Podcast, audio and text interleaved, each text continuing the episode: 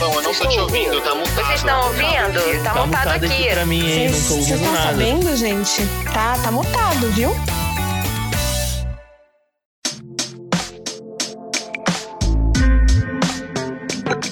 Tá começando mais um episódio do podcast Tá Mutado. E se você ainda não segue o Tá Mutado no Instagram, corre lá no arroba Tá Mutado pra você ficar por dentro de tudo.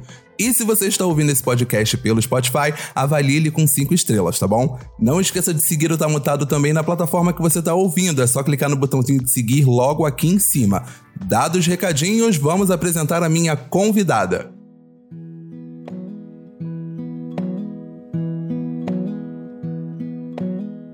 Antes de começar esse episódio, eu queria contextualizar vocês sobre algo muito importante, tá? Os índices voltados para a gravidez na adolescência no Brasil são considerados muito altos e preocupantes. Recentemente foi avaliado um número de 68,4% de nascimentos para cada mil adolescentes entre 15 e 19 anos. Isso representa quase 50% a mais do que a média mundial, que estava estimada em 46, mais ou menos. Tudo isso é relatado pelo relatório da Organização Pan-Americana de Saúde, a PAHO. Para você ter uma visão mais ampla, estima-se que mais de 400 mil adolescentes se tornam mães por ano no país. Isso significa que cerca de 18% dos brasileiros que estão nascendo são filhos de mães adolescentes. E por que, que eu tô falando isso? Para contextualizar o nosso papo, para ter um papo super gostoso, para a gente conseguir falar sobre um assunto tão importante de uma forma leve, de uma forma é, respeitosa e educada, e principalmente com informação, eu tô trazendo a minha amiga, que é tatuadora, body piercing, publicitária, criadora de conteúdo e a pessoa com a maior capacidade de mudar de cor de cabelo. A Lia! Você gostou, amiga, da sua Eu introdução? adorei, só que você errou, porque eu sou só bodypiercer, eu não sou tatuadora. Ai, gente, ela não é tatuadora, mas ela vai ser tatuadora. Amiga, você me Eu vou prometeu. Eu vou ser, eu vou ser. Você um me dia prometeu. serei, um dia serei, um dia serei. Um dia serei. Como é que você tá? Eu Como é que você bem, tá? Me Tudo conta. bem, com uma recém-tatuagem gigante no braço. Muitas horas Feita tatuando. por ela mesma, olha. É Mentira. louca, né? Aqueles feitos por ela louca, mesma. aquela, aquelas. E, gente, engravidei aos 18, né? Não, antes da gente chegar nesse, nesse, nesse ponto de, de, de falar sobre isso, foi muito muito interessante a forma que a gente chegou nesse assunto, né? A Lia, a Lia é minha amiga de, de faculdade, quando eu fazia, primeira vez que eu fui fazer faculdade, primeira não, né? Quando eu fui fazer faculdade, aí depois eu mudei de faculdade, a gente não perdeu o contato, não, a gente perdeu a proximidade, mas não perdeu o contato, né?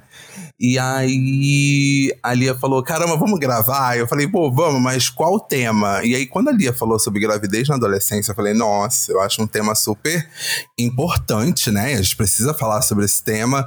Só que eu fico muito naquela de como falar. E aí a Lia é uma pessoa tão, tão incrível, assim, tão, tão positiva e aberta pra falar sobre os assuntos que eu falei, bem, é isso. E Lia, você foi mãe com quantos anos? Eu fui mãe com 19, engravidei aos 18, né?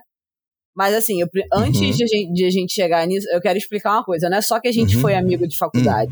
A gente foi amigo à primeira vista. A gente foi amigo amor à Exatamente. primeira vista. E é por isso E que não é foi, nós somos. e nós somos, entendeu? Não é uma questão simplesmente de, ah, não, a gente fez amizade. Não, vocês não estão entendendo. A gente estava destinado a ser amigo e sempre seremos Exatamente. amigos, porque o Fábio, eu amo o Exatamente. Fábio demais. E mesmo que a gente esteja para, em para. continentes diferentes, eu amo esse moleque. E não estamos. Ah, Só estamos com uma pouca É. diferença. Mas pois é, né? Exatamente. A pandemia foi, foi ruim pra todo mundo, mas eu fui mãe aos 19 anos. O que dificultou Uhum. muito pra mim entrar em faculdade, entrar em emprego Sim.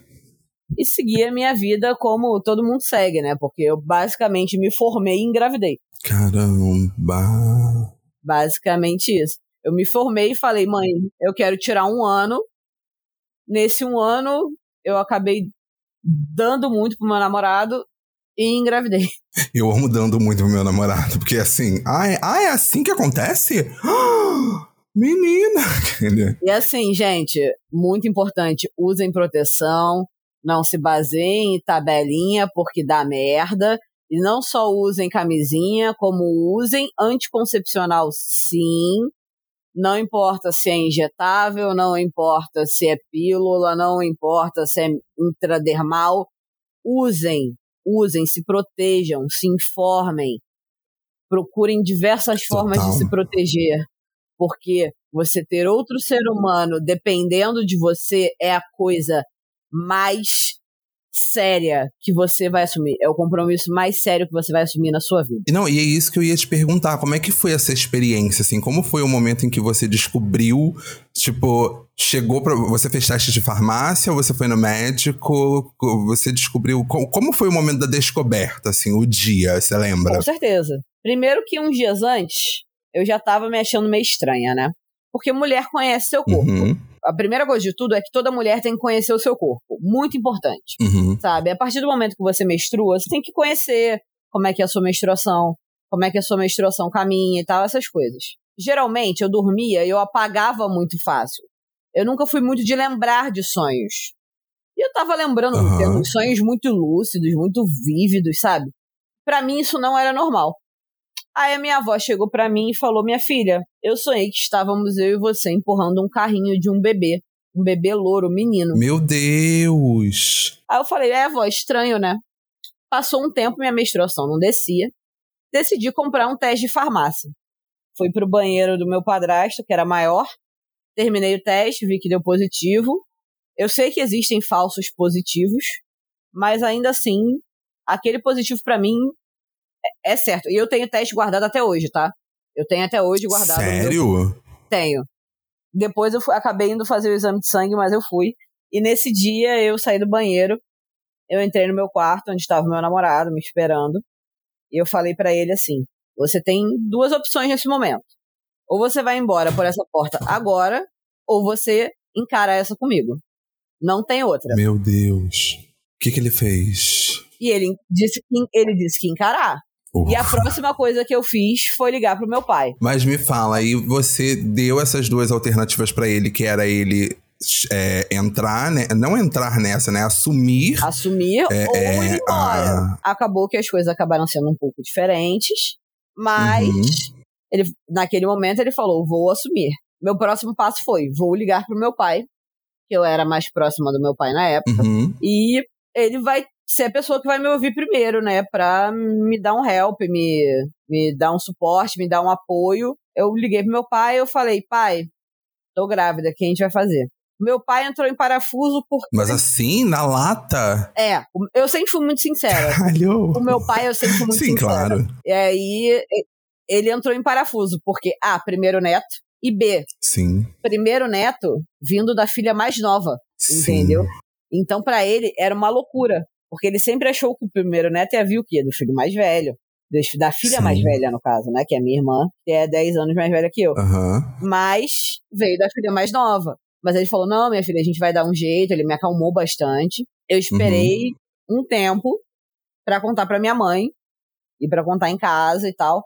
Exatamente porque eu era muito nova. Então a gente guardou esse segredo por um tempo. A gente contou pra alguns amigos e tal. Mas guardamos esse segredo por um tempo. Uhum. Um belo dia a gente estava em Itaipava, na casa da, da minha mãe e do meu padrasto, e a minha mãe perguntou da minha menstruação. E aí eu não tive como esconder mais. Caramba. E foi uma reação tranquila? Foi uma. Não. Nada tranquilo. Não foi nada tranquilo. Ela gritou muito comigo, muito, muito, muito comigo. Ela quis me expulsar de casa, ela queria que eu abortasse. Meu Deus. Muito, muito, muita loucura. Muita loucura. Assim, e foi, foi uma carga muito pesada. Eu chorava muito. Então, assim, foram, foram momentos difíceis. Aí, no dia seguinte, ela falou: Não, minha filha, eu vou te dar apoio, não vou te expulsar de casa. Aí, no, dia, no outro dia, vou te expulsar de casa sim. Aí, no outro dia, não vou te expulsar de casa não. Aí, no outro dia, vou te Era o expulsar de casa WandaVision. sim. É, é tipo, foi tipo, bas- basicamente isso. Dia sim, dia não, ela dizia. "Vou Nossa, que expulsar de casa." pressão isso. Uma pressão psicológica muito grande. Exatamente. E eu ficava, tipo, cara, o que eu vou fazer da minha vida, né? A gente não tinha contado pra minha sogra, Sim. não tinha contado pra ninguém ainda, só pra eles. Aí minha mãe decidiu vir contar pra minha avó. E aí a minha mãe conseguiu fazer a cabeça da minha avó de que eu tinha que abortar, porque eu tinha que abortar, porque eu tinha que abortar. Minha avó, muito religiosa, uhum. falou que Deus ia me perdoar. Comprou essa história, né? Comprou essa história Nossa. e falou que Deus ia me perdoar. Só que naquela época, vamos lá, nove anos atrás, quase dez anos atrás, gente, uhum. eu, eu cresci numa família católica. Eu achava que realmente Deus não iria me perdoar por isso. Eu achava que realmente eu ia Sim. estar muito errada por isso.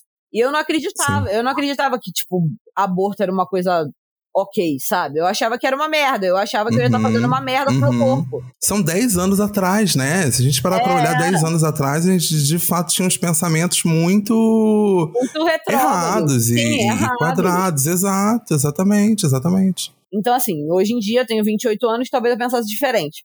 Mas não pensei. Uhum. Então, naquela época eu não queria abortar de jeito nenhum. Minha mãe tentou me levar em médico, minha mãe tentou de tudo. Aí quando ela me trouxe para minha uhum. avó, deu discussão de novo e a minha mãe bateu na minha cara. Uh. Bateu na minha cara e me deixou roxa. Uhum. Fiz as malas e eu fui para casa de uma amiga minha, Pamela. Um beijo, Pamela. E um beijo a um mãe beijo, da Pamela. Pamela. E um beijo também à mãe da um beijo, Pamela. mãe da Pamela pai da Pamela, um beijo. Um beijo, pai da Pamela. Um beijo, família da Pamela. Um beijo, família da Pamela. O beijo ao pai da Pamela nas estrelas, porque faleceu recentemente. Tio Alan ah. sempre será lembrado, porque me acolheu na casa dele nesse momento difícil. É, eu fiquei duas semanas uhum. morando com a Pamela, ainda sem minha sogra saber que eu estava grávida na época. Com o tempo, minha mãe se arrependeu, voltou atrás e me acolheu. Mas uhum eu escondi de grande parte da minha família e até da minha ex-sogra. Ex-sogra não, porque ela fala que ex-sogra não existe, principalmente quando tem neto no meio. É. Entendeu?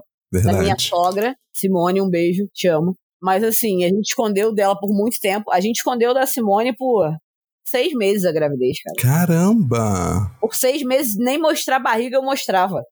Eu não mostrava nem barriga. Amigo, Deus. eu não tinha barriga de grávida nenhuma, nenhuma. Eu só tava com peitão. Mas até aí, peitão. Gente. Peitão é peitão. É, até aí é peitão, peitão. Mas assim, barriga de grávida eu não tinha nada, nada, nada, nada. E eu não tive enjoo. Eu, eu tive uma gravidez muito tranquila. É isso que eu ia perguntar, se foi uma gravidez tranquila. Foi muito tranquila. Tirando um problema de pressão que eu tive, foi muito tranquila. Eu carreguei peso, eu subi escada, eu dormi no chão, tudo que você possa imaginar, eu fiz. Eu provei uhum. por, por A mais B que gravidez não é doença. Porque eu fiz de um tudo, nada aconteceu. Tá saudável aí. E eu vou te falar uma coisa muito importante. Eu tenho um dado aqui que a gravidez na adolescência é acompanhada por um grau mais elevado de vulnerabilidade ou risco social em relação à mãe e ao filho. Os riscos à saúde são muitos, como prematuridade, anemia, aborto espontâneo, eclâmpsia, depressão pós-parto, entre outros. Além dessas questões de saúde física, a base da adolescência é, constitui muitas mudanças emocionais e psicológicas. Em relação a isso, a gravidez consegue carregar muitas pressões psicológicas e emocionais, foi até o que eu falei, né? Requerendo muita maturidade, um novo estilo de vida e quase uma transformação na rotina de fato. Além disso, com a situação da adolescência a, ali acontecendo, não permite tanta independência financeira, os responsáveis pelos mais jovens ficam responsáveis por esse aspecto em geral, né? Mudando cada vez mais e com mais cobranças e tal. E agora acho que quem está ouvindo a gente entende o que a gravidez na adolescência pode causar. Deixa eu te fazer uma pergunta: o que mais te marcou durante a gestação? Assim, algo que te marcou? É, tanto positivamente, ou, poxa, eu não queria que fosse assim, mas acabou sendo, mas que, que te deixou uma marca muito grande? Cara, eu acho que a, a rejeição inicial da minha mãe me marcou muito, muito. Uhum. Deixou, foi uma coisa que me deixou muito, muito marcada. O falecimento de uma das minhas avós, minha avó paterna, minha avó Ruth, que faleceu é, sem conhecer o meu filho, porque ela tinha Alzheimer, então ela não teria como lembrar do meu filho mas ela me viu grávida, uhum. ela chegou a me ver grávida. Eu tenho depressão desde os 14 anos, tá? Então, assim, a uhum, questão da depressão uhum. não é que ela começou com a gravidez, mas ela, eu acho que se agravou muito durante a gravidez. Eu acho que eu tive uhum. picos de depressão muito grandes durante a gravidez e pós a gravidez também. tá? Eu acho que foi. A Uhum. minha depressão foi muito grande. E o fato do pai do Pietro não estar presente na hora do parto também me marcou muito. Mas a gente vai chegar lá. A gente teve que fazer convites de padrinhos. Uhum. E aí é, a gente convidou a irmã do, do pai do, do pai biológico do Pietro, que é uma das minhas melhores amigas, a Brenda, Uhum. que é uma pessoa que eu amo demais. Um beijo, Brenda. Eu tô mandando beijo, Beijo, pra todo Brenda. mundo. Não adianta. É, não, não, tá. Eu sou chata, eu mando beijo pras pessoas. Que eu amo Pode demais. mandar beijo. Eu também tô mandando. Eu nem conheço. Tô aqui. Beijo, Brenda. Beijo, Brenda, te amo. É a madrinha do meu filho, apaixonada pelo, apaixonada pelo Pietro. Quem não é? A realidade é essa. Pietro é uma criança altamente apaixonante. Quem não conhece o Pietro, Ele é mesmo. não, quem, só não gosta do Pietro quem não conhece o Pietro. Eu falo de todas as coisas. Complicou minha vida? Complicou. Complicou minha carreira? Complicou pra caramba.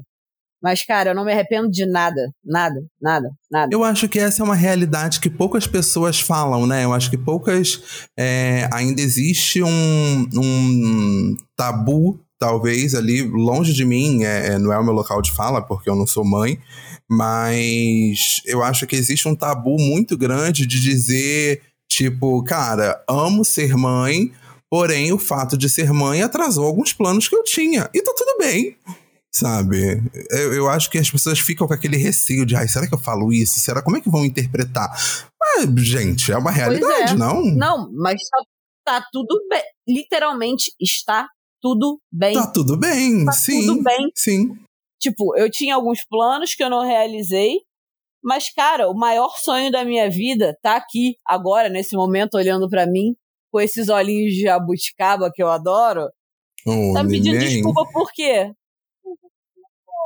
Não tem problema.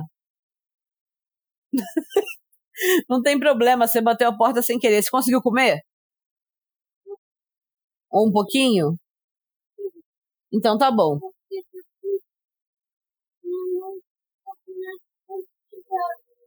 Tudo bem, não tem problema. Pode ir lá. Tá bom?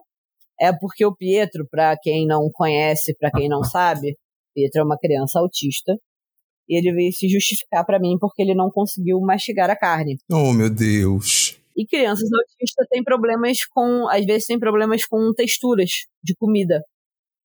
E o Pietro tem muito problema com textura de carne. Então ele veio se justificar pra mim, mamãe, não consegui comer a carne porque não consegui mastigar a carne. Pra ele, isso é normal, isso é altamente normal. E eu não vou ficar, não vou ficar justificando nem culpando meu filho por causa disso não, cara. O meu filho, ele é uma Claro, criança claro. extraordinária. É o que eu tava falando, ele mudou a minha vida de uma forma que eu nunca imaginei, sabe? Ainda tô fazendo faculdade, não terminei minha faculdade. Tô Aham. ainda meio perdida no mercado de trabalho, tô me achando ainda.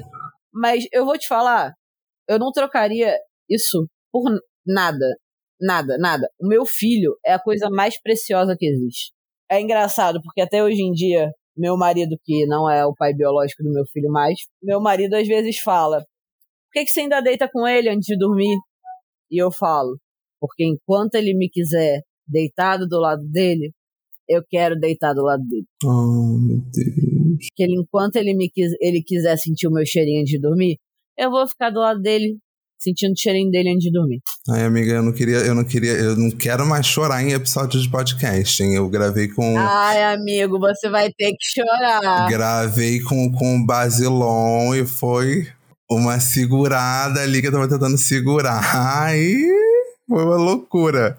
Foi uma loucura, mas deixa eu te perguntar. Eu quero saber pra você, além dessa, dessa, desses fatos marcantes, né? O, o, que, o que te marcou bastante na gestação, após o nascimento do Pietro, né? Pietro nasceu. Como é que foi a questão do apoio ao seu redor? Eu vou te falar, é, se fala muito é, é It Takes a Village, né? Uhum. Só que o que não se fala é que essa vila sempre muda. Hoje em dia eu tenho uma rede de Uhum. apoio que é muito diferente da rede de apoio que foi lá no começo. Até porque eu tive muitas questões. Uhum. Pietro mudou de nome, porque a gente pretendia dar um nome pra ele, a minha família não gostou e eu fui é, ameaçada de ser deserdada por causa disso. Oxi! Pois é. Gente, você queria. Eu posso, eu posso saber qual era o nome que você queria dar? Se você quiser falar, claro. Eu queria dar o nome do meu pai pra ele. É, eu, eu queria botar Paulo Fernando é, Marques Cavalcante Neto. Queria dar o nome do meu pai, a Uhum. família da minha mãe não gostou. E eles falaram que eles iam me deserdar. Aí já era. Aí não deu pra botar. Aí eu tive que escolher outro nome. Aí escolhemos Pietro em homenagem ao Pietro dos X-Men. Ai, que tudo! que tudo! Gostei. Eu não sabia que Pietro você tinha colocado por causa do Pietro do X-Men. Então, na real, assim, a gente, a gente pegou uma grande. aque- Aquele site de nome de bebê, sabe qual é? Você já chegou a ver? Aham, aham. Eles Já, Tem- já. têm uns sites enormes de nome de bebê. E aí a gente ia, a gente, eu e o pai, o pai biológico do Pietro, a gente ia procurando no site e tal vários nomes que a gente gostava. E aí a gente ia vetando as listas um Uhum. do outro. Até que a gente chegou em tipo uns 10 nomes em comum. E a gente vetando, vetando, vetando. A gente já tinha os padrinhos escolhidos. Um, do- um dos padrinhos é, era um amigo de, é um amigo dele, que na verdade ele era amigo dele e virou amigo meu. Eu ganhei no divórcio Oh! acabou que ficou pra ele escolher. E aí ele falou que ele escolheu Pietro, que a gente tinha ficado entre Pietro e Mateu. E ficou Pietro por causa do Pietro do Que são X-Men. dois nomes lindos, né? Mal sabia ela o que a Marvel ia fazer com esse nome. Olha, gente, que susto! Você não gostou, só corta, Fábio. Desculpa. Não, eu tomei só um susto, Paulo, desculpa. Eu tomei um susto, uma voz do nada, gente. Isso não precisa cortar esse ele momento. falou que ele só tomou um susto. Não, eu tava muito ali envolvido, porque assim, quando eu, tô- quando eu tô gravando, tipo, eu desligo tudo e fico aqui num papo, e aí do nada entra uma voz que eu, que eu não tava esperando, eu tomei um susto. Conta pro pessoal quem é que falou comigo. Gente, então, o Paulo, ele é meu marido, E sou eu. atualmente. E, e o Pietro adotou ele como pai. Pietro é apaixonado pelo Ai, que Paulo. fofo. e o Paulo é apaixonado pelo Pietro. Os dois se amam demais, os dois se adotaram. E é basicamente isso, entendeu? O pai biológico do Pietro, infelizmente, não é mais pre- tão presente na vida do Pietro. Não. Uhum. Mas o Pietro compensou isso no Paulo. E o Paulo é um pai incrível pro Pietro. Ai, gente. Eu achei. Eu achei lindo quando você falou que eles se adotaram. Eu, eu cheguei a ficar arrepiado, porque eu achei isso lindo.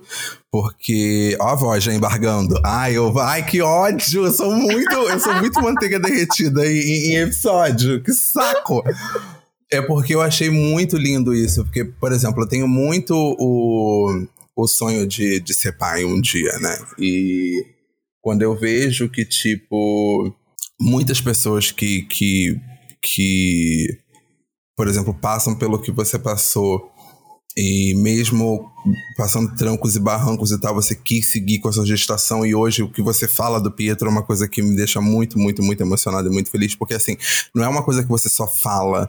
Eu que tenho. A, a gente que é, que, é, que é próximo, eu sei disso, eu sei que isso é real, sabe? Esse amor, esse, esse carinho, essa devoção, essa troca entre você e o Pietro e tal. E o Paulo também é uma pessoa que tem um amor muito grande, tanto por você quanto pelo Pietro, e os três ali formam uma trindade de amor muito incrível.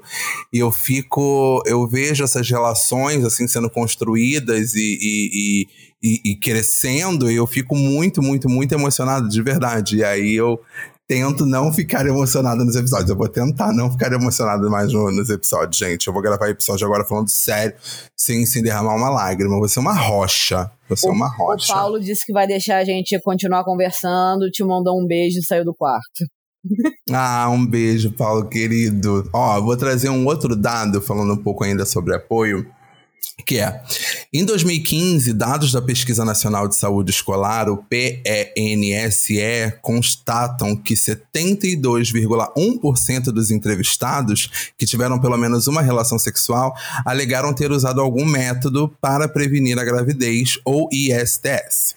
Porém, os altos índices só alegam que o acesso à conscientização e à informação sobre as responsabilidades e riscos de uma gravidez precoce ainda precisam ser trabalhados e ampliados. A gente falou isso lá no início sobre o método contraceptivo, né? E agora eu vou, eu vou te perguntar: é, você teve acesso ao. A, você teve uma, uma, uma educação de acesso a métodos contraceptivos ou você descobriu ou, ou ouviu alguém falar? Porque, assim, eu particularmente acho muito importante ter a educação sexual nas escolas e eu vou defender isso porque tem muita gente burra, que essa é a palavra, que acha que educação sexual é uma coisa completamente eh, diferente do que de fato é, né? Lembrando que quando você tem aula, quando as crianças e adolescentes têm aula de educação sexual nas escolas, são aulas para prevenir a gravidez na adolescência, são aulas para você se prevenir de doenças é, de, de ISTS,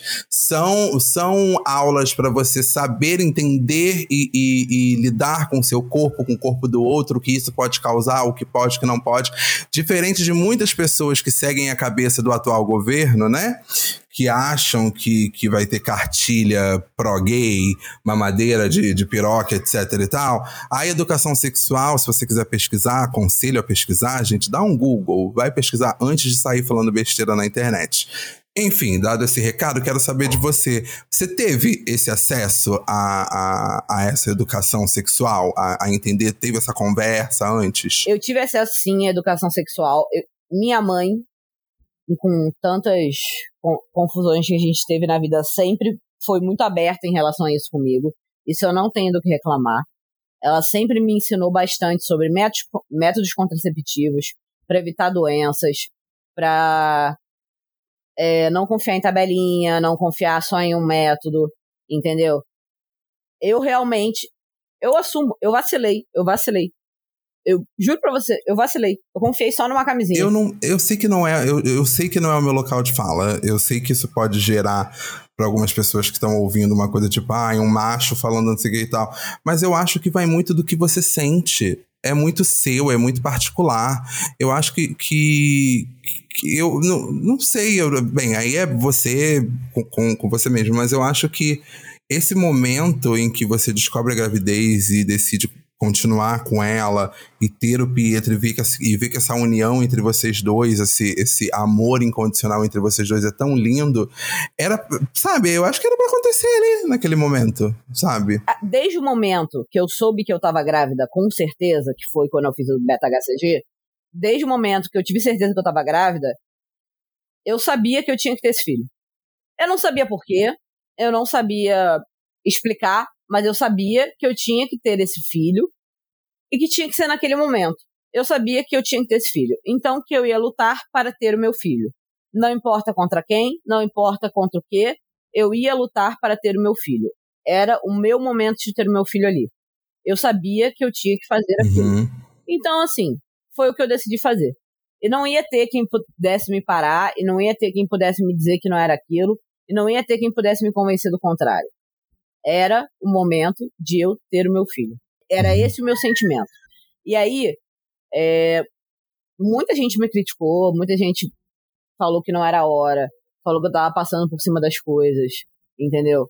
Mas, cara, vou te uhum. falar, com tudo que eu fiz, na época que eu fiz, não terminei minha faculdade, como eu tava falando, não, não, tô, não tô estável no mercado de trabalho, mas ter uhum. o Pietro me deu outras oportunidades me deu uma oportunidade de crescer. Sim.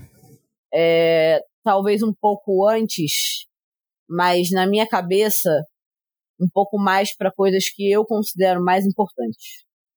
Porque eu vejo muita gente por aí que não teve a mesma mesma o mesmo ciclo que eu, a mesma a mesma vida que eu e que cresceu para outras coisas, mas que não tem maturidade para lidar com certas situações que eu tiro de letra, sabe? Que para mim é fácil. Que para mim é fácil porque eu convivo com uma criança autista há oito anos. Então, o que ninguém te conta sobre rede de apoio é que a sua rede de apoio muda muito. Porque a rede de apoio, ela, ela tem, vem de consequências, né? A vida muda as consequências da rede de apoio tem rede de apoio, redes de apoio que são é, eternas, que são melhores amigos e tal, amigos próximos, sempre vão estar lá com você. Mas tem pessoas da família que se afastam, tem pessoas da família que deixam de ser presentes, tem pessoas da família que se mudam. Sim. Eu tive momentos diferentes de rede de apoio, porque assim que o Pietro nasceu, por exemplo, o pai biológico dele estava preso por dever pensão aos outros filhos. Uhum. Então, assim, dos primeiros 15 dias de vida do Pietro, eu não o tive. Eu tive a minha mãe, a funcionária lá de casa, a Maria, que me ajudava muito. Maria tomava conta do Pietro para eu poder tomar banho, para eu poder almoçar e tal. E durante os primeiros 15 dias foi isso. Minha mãe dormia comigo para poder me ajudar a acordar para amamentar o Pietro e tal, esses momentos. Mas a minha mãe trabalhava e também não conseguia ficar o dia inteiro comigo. Depois desses 15 dias que ele foi solto, Aham. a primeira coisa que ele fez foi lá em casa, um buquê de flores e tal, e foi conhecer, foi conhecer finalmente o filho dele. Ah, fofo, né? E aí, é, é. aí minha mãe não queria, não queria deixar ele dormir com o Pietro e eu, eu acho importante. Eu achava importante que o pai dormisse com o filho, para o filho conhecer o cheiro dele também, né? Uhum. Porque ident- tudo nesses Uhum. primeiros dias, nessas primeiras fases de identificação, são importantes. E a minha mãe não queria deixar, não queria deixar de jeito nenhum que ele dormisse lá em casa. E aí ele me levou pra casa da mãe dele, que ainda estava muito puta porque a gente escondeu seis meses de gravidez dela, né? Tanto que no chá de bebê ela nem foi, Meu porque ela Deus do estava muito puta. Ela estava muito. Olha, dona Simone, eu não vou criticar, a senhora tá certíssima e fica muito puta de ter, de ter escondido isso da senhora. Eu sei. Eu, não- eu- eu dou toda a razão pra ela. Aquela é, eu, sei. Eu sei. Eu sei que eu tô errada. Eu sei que eu tava errada. Eu tava super errada. Eu tava super errada. Simone, me perdoa. Eu nunca vou conseguir parar de pedir perdão por isso. Mas eu amo essa mulher de paixão. Ela, não, eu não, amo não essa mulher de paixão. Eu amo essa mulher de paixão demais. Ela sabe disso. Aí, naquela época, minha rede de apoio foi a Simone, a Brenda, o Nicolas, que era o irmão mais velho deles. Passou um tempo, a gente se separou. Minha rede de apoio continuou sendo a Brenda e a Simone, porque a Brenda e a Simone são incansáveis com Pietro e elas amam de paixão o meu filho.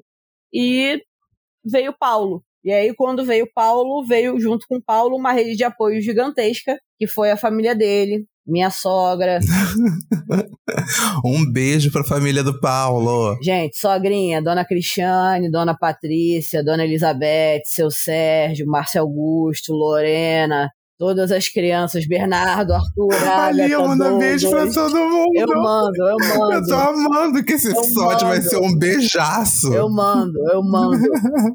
Douglas, Bernardo, Ai. todas as minhas crianças, Maria Lorena, André, João Márcio. Eu amo todos vocês. Muito obrigada por Gente, serem quanta criança! por serem minha rede de apoio. Pra você ver como o Natal é animado, moleque. Nossa, que na... gente, esse Natal dessa família deve ser gigantesco, muita gente. É muita gente.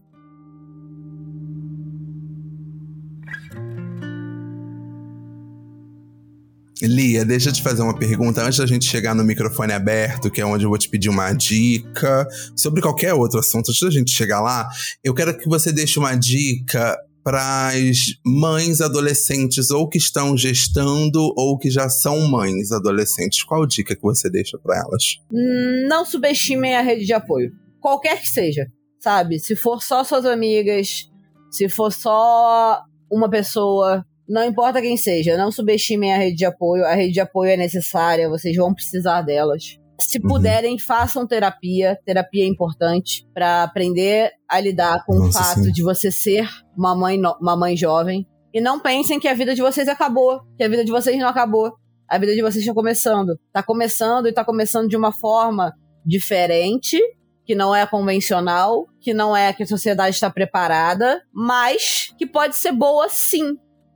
Que pode ser maravilhosa e que pode ajudar vocês a crescerem de uma forma que vocês nunca esperavam e que pode sim ser maravilhosa, que pode sim ser bem-sucedida.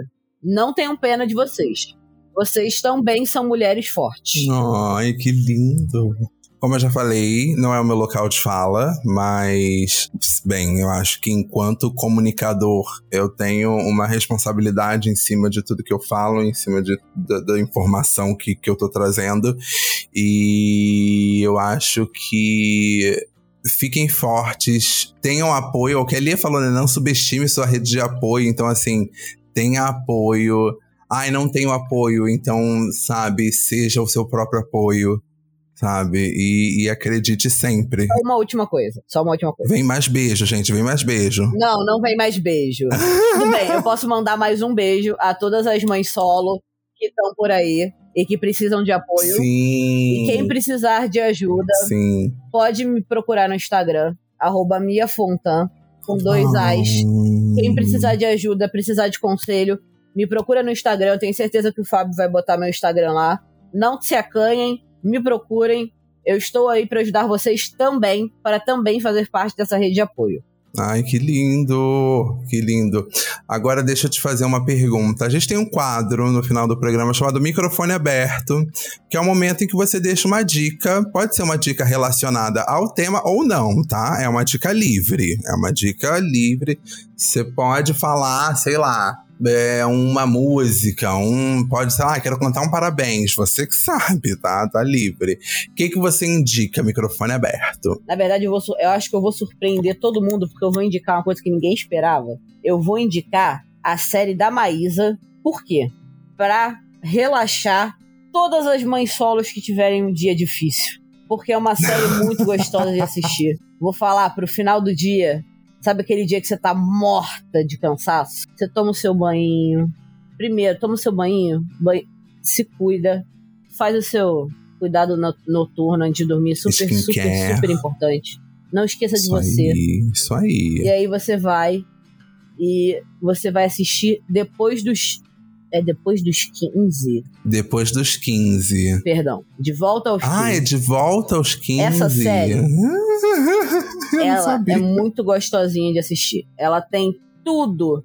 Tudo, tudo, tudo, tudo, tudo, tudo, tudo dos anos 2000. Ela é muito gostosa de assistir. Eu amei. Cara, ela é uma série confortável. Essa série é tudo. Ela não é uma série que ela vai te dar aquela dor de cabeça de ai meu Deus, porque fulaninho ah, vai te dar desespero de ver o próximo episódio. Não, uhum, ela vai te dar uhum. conforto ela vai te dar carinho, uhum. ela vai te acalentar o coração e você simplesmente vai ficar feliz. É só isso. Você vai terminar o seu dia tranquila, na moral, eu não terminei de assistir, porque é muito gostosinha, a gente tá vendo aos poucos. Bem, olha, eu vou deixar uma dica muito boa. Eu vou deixar para vocês ouvirem o novo álbum da Rosalia que acabou de sair, chamado Motomami. Vai lá ouvir Motomami, vamos dar stream pra Rosalia, que é um álbum incrível.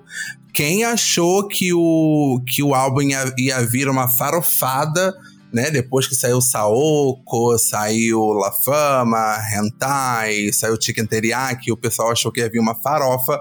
O álbum é totalmente conceito. Então vai lá ouvir a mamãe Rosalia, que tá entregando tudo. Inclusive, gente, foca na música Hentai, que é uma música muito safofa, porque ela é safada e fofa ao mesmo tempo, é uma delícia. E essa é a minha dica. Lia, queria agradecer muito, muito, muito a sua presença aqui, dizer que você é um exemplo para muitas e muitas e muitas e muitas e muitas mulheres que vão ouvir esse episódio vão se identificar com você, pode ter certeza. Tchau, pessoal. Um grande beijo para todo mundo. Eu espero que vocês tenham gostado de me conhecer um pouco e eu adorei poder bater esse papo com o Fábio e que vocês puderam me conhecer um pouquinho mais. Gente, lembrando que o arroba da Lia vai estar tá aqui na descrição desse episódio, vai estar tá lá no Instagram, no arroba tá mutado, pra você seguir a Lia, pra você conhecer melhor a Lia. É, não esqueça também, se você estiver ouvindo pelo Spotify, aqui em cima ó, tem cinco estrelinhas, clica nessas cinco estrelas, vai lá avaliar o Tá Mutado com cinco estrelas, não custa nada. Tá ouvindo por outra plataforma? Não tem problema, só seguir o Tá Mutado também e seguir ele lá no Instagram, no arroba Tá Mutado, pra você ficar sabendo de tudo o que acontece por aqui, tá bom? Gente, um super beijo, beijo, beijo, beijo, beijo. Esse episódio é o episódio do beijo, né? A gente mandou beijo para todo mundo. Então, um beijo para você que tá ouvindo. Tchau, tchau.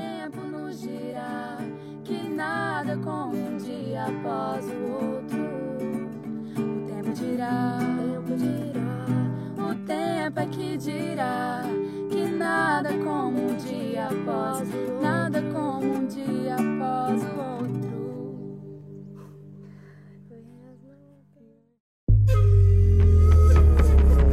Esse podcast foi editado pela Bonis Filmes.